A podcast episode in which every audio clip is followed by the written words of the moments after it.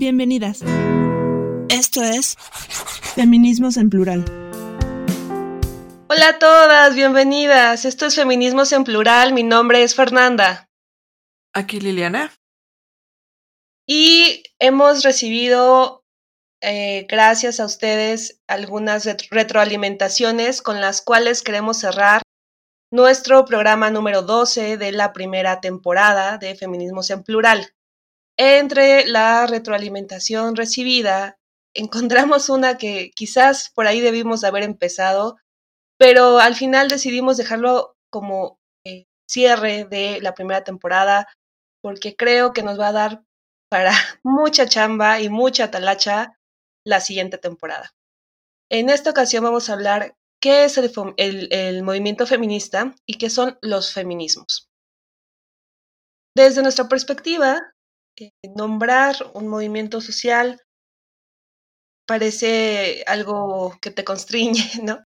Pero cuando tú ves una perspectiva más holística y más integral de lo que implica estar en un movimiento político y social tan poderoso como lo es el feminista, te das cuenta que es eso, es un movimiento político que nos mueve a ser conscientes como mujeres, como un grupo colectivo, como, un como humanos, eh, como seres humanos que somos, de las opresiones, de las dominaciones, de las explotaciones, de la forma en que históricamente y culturalmente y políticamente y económicamente, religiosamente, usted ponga el, adjetivo que le guste, hemos sido subyugadas a lo largo de la historia.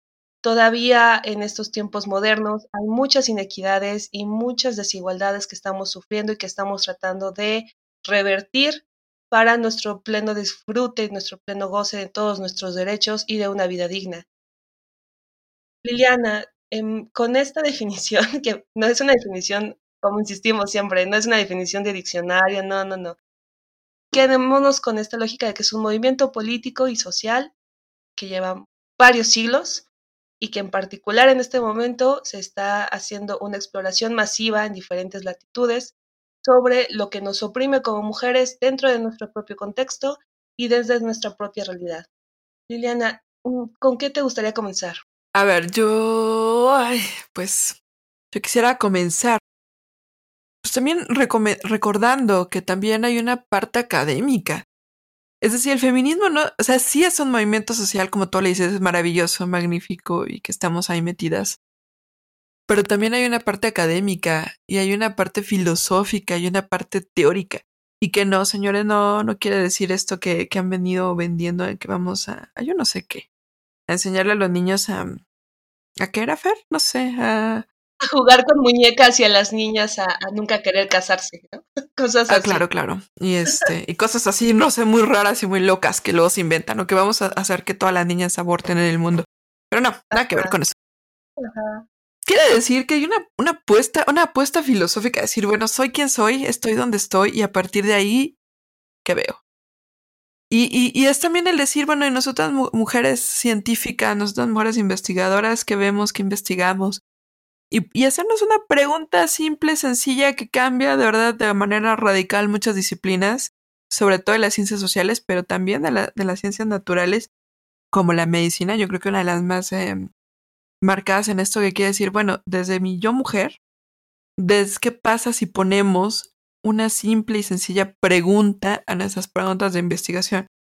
Este problema, este fenómeno, esta situación que está pasando, si la vemos tomando en cuenta que hay mujeres, cambia. Y, y esa cuestión tan chiquita que pareciera obvia, revoluciona las ciencias y se llama feminismo. Y se llama feminismo y que aparte a veces les cuesta tanto trabajo y como da tanto terror decir feminismo, pues decimos de género. hay, hay, un miedo ahí. Y, y, creo que por eso nosotros queremos venir a decir, bueno, esto es el feminismo. Para nosotros feminismo es platicar esto, hablar del movimiento político, hablar del movimiento cultural, hablar del movimiento educativo y desde ahí empezar a construir un diálogo, empezar a platicar y decirnos y quitarnos el miedo a la palabra feminismo y a partir de ahí, pues contarlo. Y hay dos formas, bueno, hay muchas formas de medir el feminismo, pero bueno, pues una sí es esta, ¿no? A partir de la parte académica, pero pues bueno, vamos a dejar eso un poquito de lado porque está complicada y vamos a centrarnos en la parte del movimiento social. ¿Qué onda, Fer? ¿Cómo lo medimos a partir de este movimiento social y qué son las célebres, famosas, tan llamadas olas del feminismo? Ok. Bueno, es evidente que un movimiento político no surge de la nada, estoy completamente de acuerdo contigo. Es un asunto eh, individual que eventualmente eh, escala a lo familiar, a lo colectivo, a, lo social. Las olas del feminismo tienen que ver con esta forma en que desde las ciencias sociales, eh, como científicas sociales, siempre tratamos de, acomodar todo en, en, forma de estamento para poder hacer entendible el conocimiento. Entonces, las olas del feminismo tienen que ver con esta, esta forma en que el feminismo ha venido generando empuje a lo largo de la historia. ¿A qué voy? Actualmente yo considero que estamos en la cuarta ola feminista. ¿Por qué? Porque estamos en una suerte de cresta, así, imagínense una, las olas del mar, literalmente, de ahí viene eh, la apropiación del término. Hay puntos eh, dentro del movimiento que generan ciertas crestas desde las cuales se hacen unas rupturas fundamentales. Por ejemplo, el, derecho a votar y ser votada fue parte de la, dependiendo de las autoras, ¿no? También esa es otra cosa que tendremos que platicar, ¿no? Porque hay muchas críticas a esta perspectiva teórico-metodológica, ¿no? De que si desde el eurocentrismo nos están tratando de imponer olas, que en América Latina no tenemos ni, la menor intención de aprender, ni, ni, de aprender con H, ni de aprender sin H, ¿no?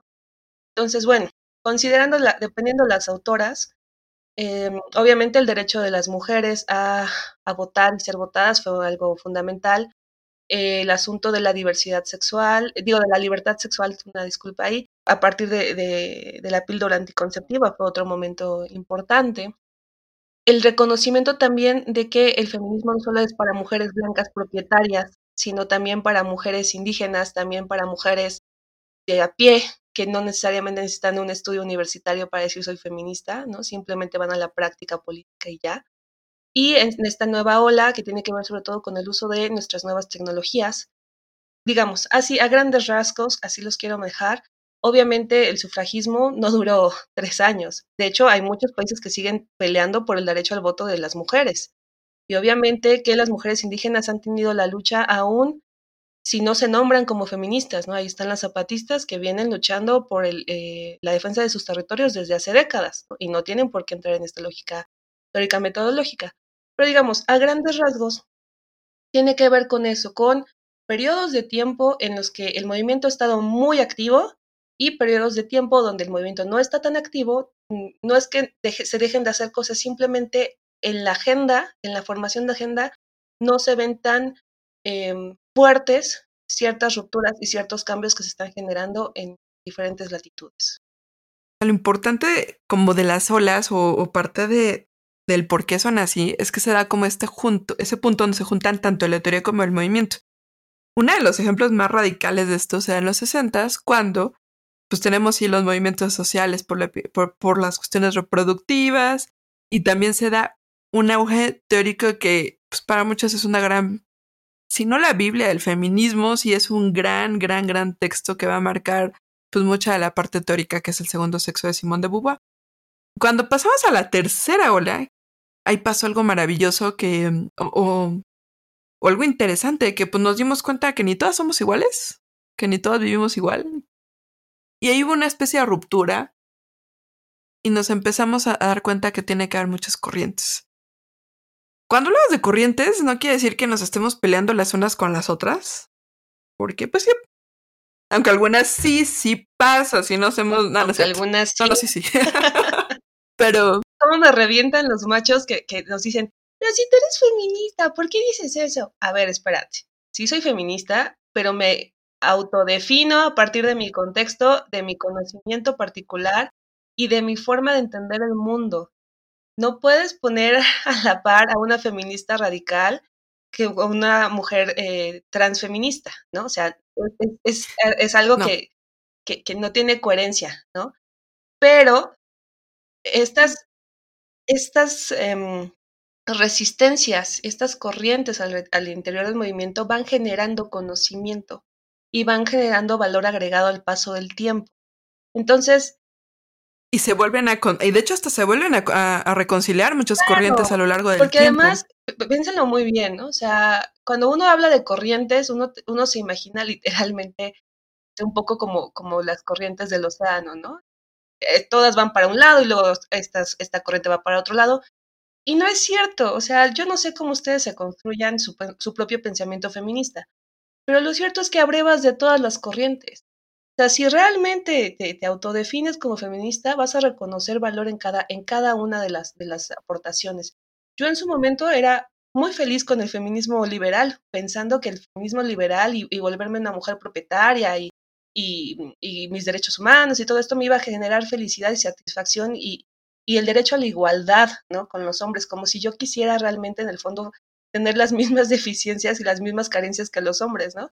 Y entonces empezaron a crear un montón de agendas y un montón de corrientes que de verdad hacen riquísimo el movimiento en sí mismo. ¿no? Igual ahorita no puedo decir que soy una mujer eh, feminista liberal, no, yo creo que en este punto de mi vida ya no, pero eso no quiere decir que no haya pasado por eso y que no y eso no quiere decir que, que no le reconozca los logros al feminismo liberal. Y es que está como muy interesante porque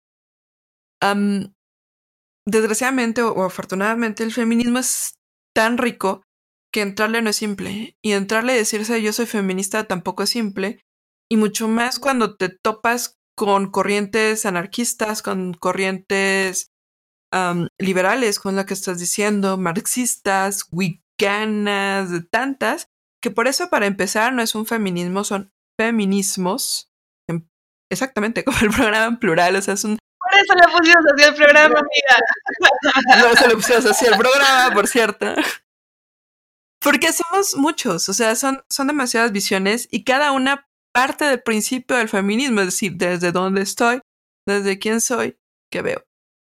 Y cuando nosotros estamos ahí viendo qué es qué, es, qué pasa desde diferentes aristas, una, teóricas, económicas y geográficas y hasta religiosas, porque sí, por ejemplo, la, la wicana o también hasta las protestantes, a las católicas, tienen una postura, las musulmanas, o sea, son feminismos que sí que existen. Si hay feminismo musulmán, si hay feminismo católico, si hay feminismo protestante y a partir de ahí construyen y le dan también teoría, o sea, construyen partes teóricas y a partir de ahí generan nuevas preguntas, generan nuevas acciones, generan nuevas formas de entender el mundo. Y eso es la riqueza de esto, porque no todas somos iguales y a partir de ahí empezamos a entender. Por ejemplo, y espero yo en algún, o sea, es, es una de las grandes promesas para la segunda temporada de esto, el feminismo negro en Estados Unidos llega a decir y a romper con esta idea del feminismo liberal de pues no todas ni somos blancas, ni somos propietarias, ni somos burguesas, ni tenemos los mismos derechos. Y el feminismo negro es decir, pues existen problemas y crean un concepto maravilloso que se llama interseccionalidad. Que ya de verdad vamos a platicar de ese a fondo a fondo. Y lo que nos están diciendo con eso, nada más así como a grandes rasgos, es todas tenemos eh, diferentes niveles de, opresión que se van sobreponiendo unas a otras y no todos vamos a, funcionar de la misma manera. Y ese solo concepto también llega a Latinoamérica y Latinoamérica dice, pues es que también ya lo sabíamos, pero aquí lo vas a construir, también desde, desde un punto de vista indigenista y a lo mejor lo vas a mover a Europa y en Europa lo vamos a encontrar con que no es tanto la cuestión de, y estoy aquí hablando un poquito en, en general porque pues pasa de todo, ¿no? Pero a lo mejor ahí no es tanto el color de piel, pero sí el estatus migratorio donde ahorita están jugando. Es decir, somos muchas, somos diferentes, estamos, no estamos peleadas, pero sí discutimos a veces.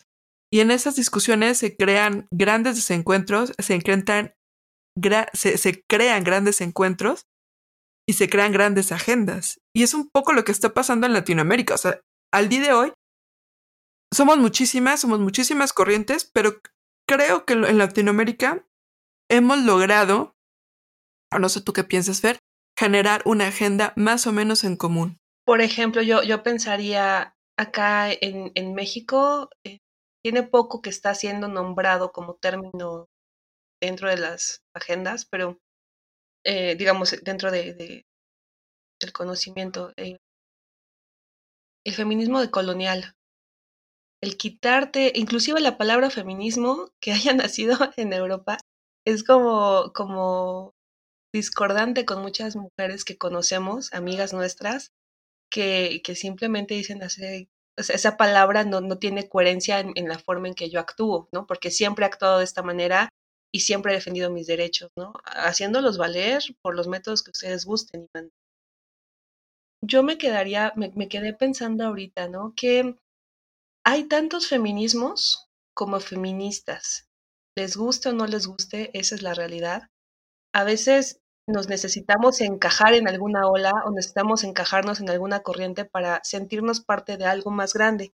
Sin embargo, eh, por ejemplo, ahorita que yo ando explorando el derecho a la diferencia y la lógica de que las instituciones siempre nos van a ser insuficientes para resolver todos nuestros problemas. Bueno, te lo estoy diciendo una mujer que lleva 10 años trabajando para instituciones, ¿no? Y que llega al punto claro. que dices, no, es que es súper frustrante la institucionalidad, la vida institucional, es, es, o sea, te dan ganas de llorar de tan frustrante que está, ¿no? Pero, pero a la vez sigue buscando respuestas porque eh, es un hambre insaciable por hacer valer nuestros, nuestras formas de pensar y de vivir y de ser, ¿no? Entonces, bueno, obviamente hay muchos tipos de feminismos. Ahorita me quedé pensando, por ejemplo, en, en los, en los ah, feminismos trans, ¿no? Que muchas veces no se les considera parte de el movimiento feminista, porque el simple hecho de decir, por ejemplo, de nombrar mujer cis y mujer trans, genera todo un conflicto ideológico, político, de agenda de derechos, ¿no? Que, que son muy fuertes, ¿no? O sea, reducir a una mujer a, a un cuerpo gestante o una persona menstruante, pues obviamente te quita toda la, la, carga política de tu propio cuerpo, ¿no? Pero también por otro lado, pues ni modo que no reconozcas que hay una hay un género fluido que, que, inclusive se va más allá de la lógica del binarismo, ¿no? Y que busca construir a partir de sus propias agendas algo completamente diferente y algo completamente posmoderno. ¿no? En fin, hay muchos, hay muchos tipos de, de feminismos. Eh, yo, por ejemplo, eh, el ciberfeminismo, a veces me decían, es que tú nada más posteas, sí, pero el ese nada más postear implica también una búsqueda, implica un encontrar agendas cibernéticas, implica seguir los diarios, implica seguir las agendas, las grandes agendas mundiales, porque esto es un movimiento local y global al mismo tiempo, y entender cosas y movimientos y expresiones que están viviéndose en latitudes como América Latina. ¿Por qué fue tan potente y por qué fue tan esperanzador y por qué nos movió a tantas mujeres un violador en tu camino. ¿Por qué? A pesar de nuestras diferencias, también hay puntos de encuentro. Para empezar, nuestra lucha contra el patriarcado y esa forma tan injusta de tratar los cuerpos femeninos y a las mujeres en sí mismas es, es algo muy, muy fuerte. Tiene que trabajar. Bueno, finalmente decir que hay cosas que, que nos van que nos van atravesando, ¿no? Que nos van haciendo pensar que, mm, que pareciera que estamos solas y a la vez no estamos solas, que nos vamos acompañando las unas a las otras y que desde el feminismo, con tantísimas corrientes que hay, como, como digo, mi amiga mencionó algunas, ¿no? Hay, depende a quién busques, depende a qué autor te refieras o autora te refieras, son más de 100, ¿no? Digamos, normados dentro de estas lógicas teórico-metodológicas, ¿no? pero habrá también momentos en los que algunos feminismos se pongan de acuerdo y saquen agendas. Por ejemplo, el derecho a decidir sobre tu propio cuerpo creo que es una meta y un objetivo que tanto el feminismo liberal como el de la diferencia y como el de colonial podrán estar de acuerdo, como una práctica de una política de salud a largo plazo y también como un asunto de derecho sexual y reproductivo. Pero habrá otras agendas que no. Fíjate que me quedé pensando y hay algo que a mí me, me hizo clic ahorita. No sé si te acuerdas, fue en el 2015, 16, ya no recuerdo bien, cuando se da la famosa jornada violeta. que pasa algo maravilloso en México, que es que por primera vez, pues todas las corrientes feministas se juntan, todas las feministas nos juntamos y vamos a marchar y, y decir algo. Y pasa a raíz de una situación triste, lamentable, que es el tema de los feminicidios. Y los feminicidios es un tema que está marcando mucho la dinámica latinoamericana, que está marcando mucho, yo me atrevería a decir un poco ya traspasando las fronteras latinoamericanas, el caso eh, de Canadá, donde ya está empezando como también a ser, em, desgraciadamente, un fenómeno que está pasando de muertas desaparecidas, eh, pero al mismo tiempo están tomando las metodologías que se dieron pues en Ciudad Juárez en su principio y pues están dando en Latinoamérica. Es decir, en América Latina estamos ahorita como muy unidos, sí estamos eh, tomando y, haciendo sinergias y alianzas con otras latitudes. el, caso del violado en tu camino para mí es eh, maravilloso cómo se dio aquí en, en la Ciudad de México de manera pues genial, se dio de manera masiva una canción chilena y también la pudiste escuchar en turco, la pudiste escuchar en francés, la pudiste escuchar en inglés, la pudiste ver siendo interpretada en, en la misma India, ¿no? Porque al final del día sí no, no tenemos las mismas agendas, pero hay estos, estos pequeños destellos que empiezan a, generar pues una, una, agenda en común de manera internacional y una, manera, y una agenda en común de manera regional. En Latinoamérica tenemos las cuestiones de violencia la violencia de género en lo general, las cuestiones de acoso sexual, las cuestiones de la lucha para ir en contra de los feminicidios y una cuestión también que es eh, muy, muy, muy importante en América Latina, que es la de la lucha por, la, por decidir por el propio cuerpo. Lo que empezó en, en Argentina con el pañuelazo verde, pues también ha marcado mucho la dinámica de la política latinoamericana en materia de género y los movimientos sociales feministas en ese sentido. O sea, la verdad Latinoamérica ha estado muy productiva en estos últimos años.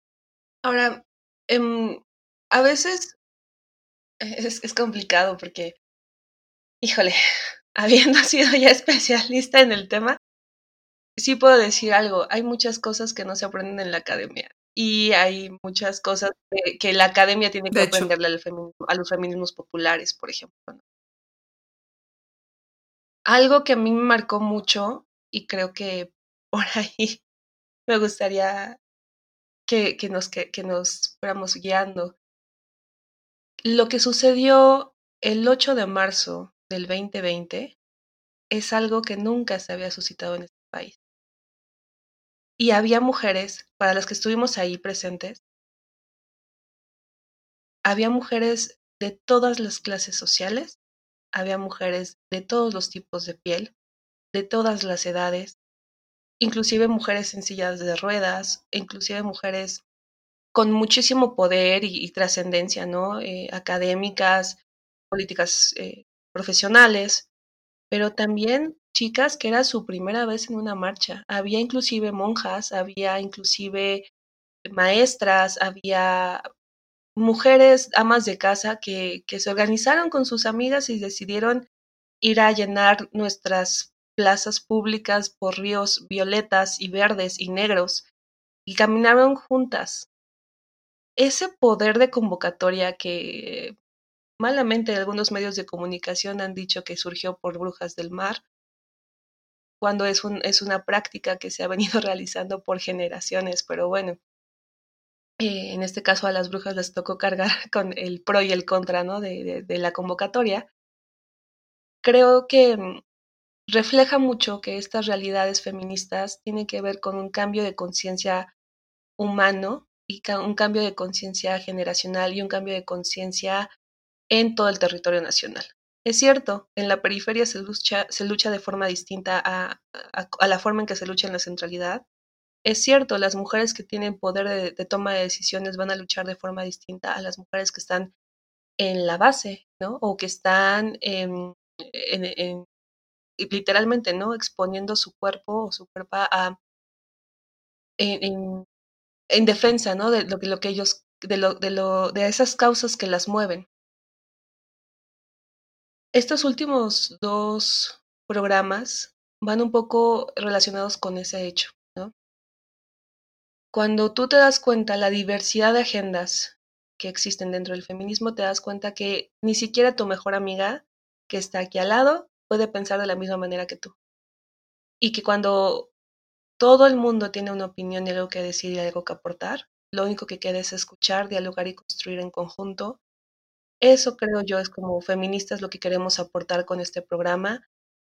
Es difícil a veces decirlo, es difícil hablar de nosotras mismas en ese sentido, ¿no? Porque eh, todo programa tiene una intención y nuestra intención fundamental es esa, difundir las grandes eh, diversidades y pluralidades que persisten al interior de un movimiento que nos ha dado tantas cosas y que nos ha permitido hermanarnos las unas con las otras de una forma que jamás creíamos que iba a ser posible. Casi siempre luchar por una causa revolucionaria o luchar por, por algún ingreso o luchar por algún objetivo eh, es, es algo que, que nos mueve a todas como seres humanos, ¿no?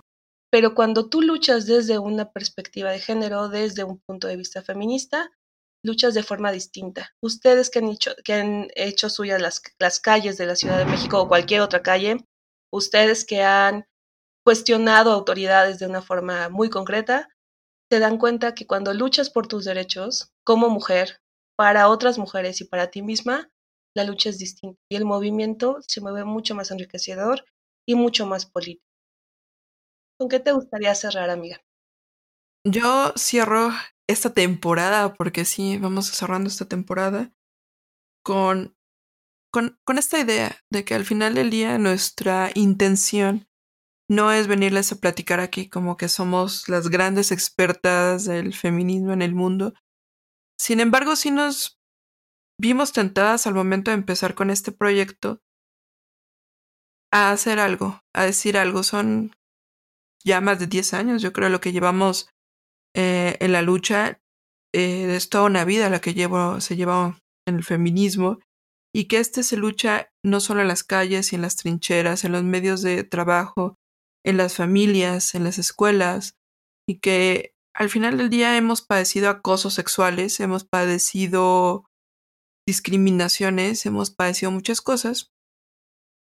Y el día de hoy, en este contexto político, en este contexto social, entendimos que tenemos que salir a decir y tenemos que salir a hablar. Y la gran intención de esto es, somos muchas, somos diversas y a lo mejor cabemos en alguna corriente, a lo mejor no. Sin embargo, a lo mejor, a lo mejor voy a crear la mía propia. que se llama mi corriente personal porque no encuentro la que me, la que me acomoda. Pero sí es el decir y el hacer algo que es crítico, algo que es pues que te mueva, ¿no? A, pensar, a, buscar. Y sobre todo, pues a quitarnos los prejuicios que están detrás de esta palabra feminismo. Pues así como la han escuchado, la verdad es que esta primera temporada ha sido muy divertida de grabar, ha sido muy divertida de, de interaccionar entre nosotras. Esperemos la próxima temporada contar con más invitados e invitadas. Eh, es evidente que no somos todólogas, ni lo sabemos todo, y, no aspiramos a eso, simplemente a compartir un poquito de lo que sabemos con todas y todos y todas ustedes. Y sobre todo, abrir la conversación, abrir espacios del diálogo. Siempre van a ser bienvenidos sus comentarios y sus retroalimentaciones en nuestras redes sociales. Búsquenos como el nombre del programa, no hay una forma más sencilla de decirlo. Y sobre todo, pensemos que hacia la, segunda temporada vamos a abarcar otro tipo de posturas, de, corrientes, de, propuestas, inclusive de acciones concretas, de, colectivas concretas y de, y de mm, formas de atender el feminismo, eh, bueno, hasta las cuestiones de salud y, de desarrollo económico. Bueno, es que es, tan diverso y tan amplio la forma en que nosotros pensamos el feminismo que nos da para toda una vida de estar hablando de esto, pero también para, para pasar a la acción política. Ya les platicaremos en qué andaremos. Pero bueno, solo agradecerles, como siempre, que hayan escuchado esta media hora de Feminismos en Plural. Mi nombre es Fernanda. Hasta la próxima temporada. Soy Liliana. Gracias, por, escucharnos. Hasta, la próxima semana. Síguenos en nuestras redes sociales, Facebook, Twitter, YouTube e Instagram.